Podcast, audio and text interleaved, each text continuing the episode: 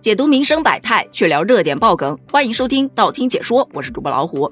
前段时间，关于金字旁的账号和贝字旁的账号这两个词的使用，引发了很多人的争议。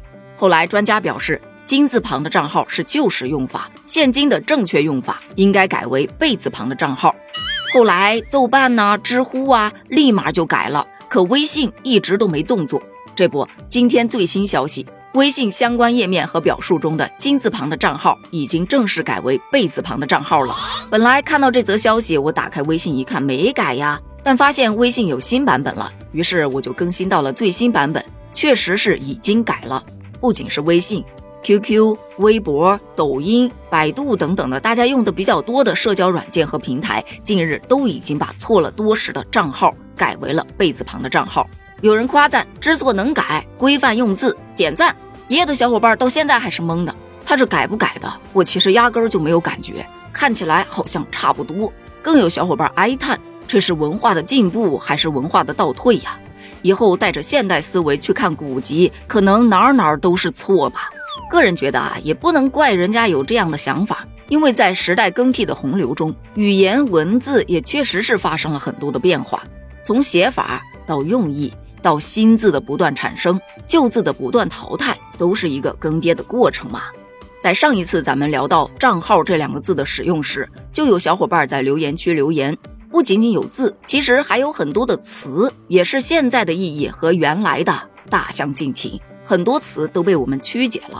比方说“风骚”这个词，在现在看来就是个贬义词，说别人卖弄风骚、水性杨花等等的。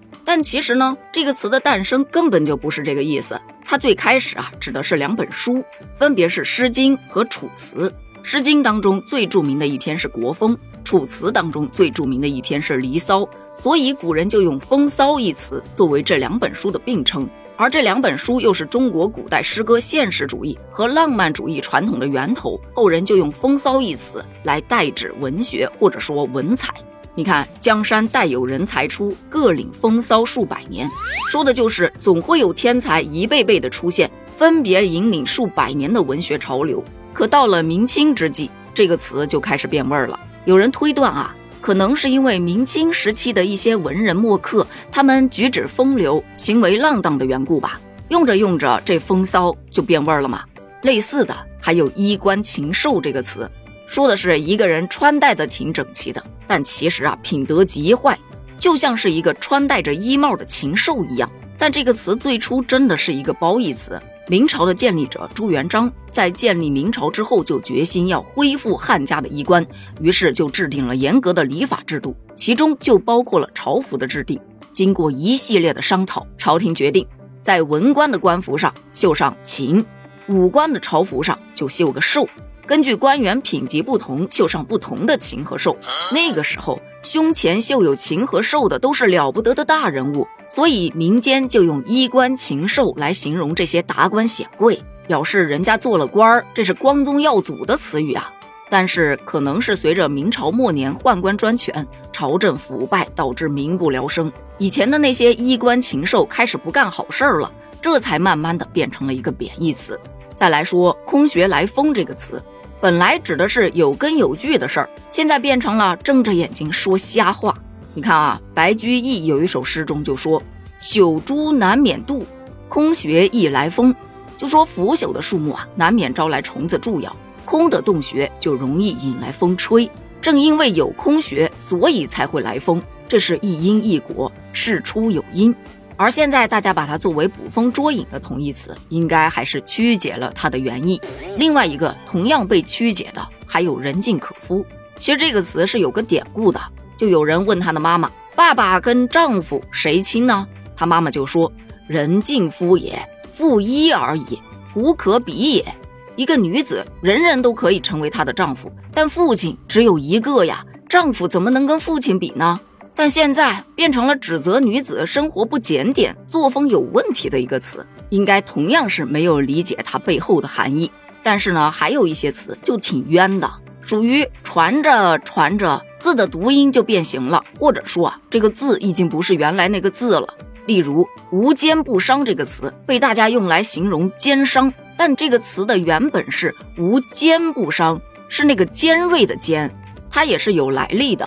古代的米商做生意的时候，除了要将斗给装满之外，还要多舀一点，让这个大米能够冒点尖，以保证大米充足，尽可能的表现出在我这儿买东西你能得到实惠，展现商家大气的一种行为。所以最开始啊，无奸不商是个褒义词，称赞商家，嗯，你真会做生意，无奸不商啊。传着传着就变成了奸商。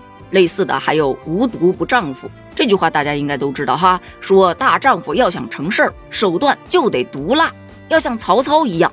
但其实这句话的出处是“量小非君子，无度无丈夫”，说气量小的人不配称为君子，没有远见卓识的人那也不配称为大丈夫，形容的是人要大度。但是传着传着，这个大度的度就变成了毒药的毒。大丈夫应该都想哭了。再说“王八蛋”这个词啊，我真的不是要骂人，只是这个词真的挺冤的，我不得不把它拎上来说一说。我们都知道，中国人自古是特别重视德行的，还列出了八德：孝、悌、忠、信、礼、义、廉、耻。古人认为，一个人的品行如果以上八德都不齐，那就是一个不道德的人。那在指责那些不忠不孝、不讲信义、不知羞耻、不懂礼节的人时，就会指责他，你忘了八德啦，忘八德呀！可能当时的人有一些口音，也有人推测啊，那个时候的人说话呀，不是念出来的，都是呼出来的，可能字音会些微有些变形。这波传下来就变成了王八蛋了，而且也失去了他原本提醒大家不要忘八德的本意了。其实类似的古今意义完全不同的词还有很多很多，你也不能说它完全错误。因为本身在使用过程当中，随着环境的改变、社会的发展，它的词义多多少少都会带着时代的特征，也有一些会被我们重新赋予新的意义。对此，你又是怎么看的呢？你还知道哪些被误解的词呢？欢迎在评论区一起探讨一下哦！咱们评论区见，拜拜。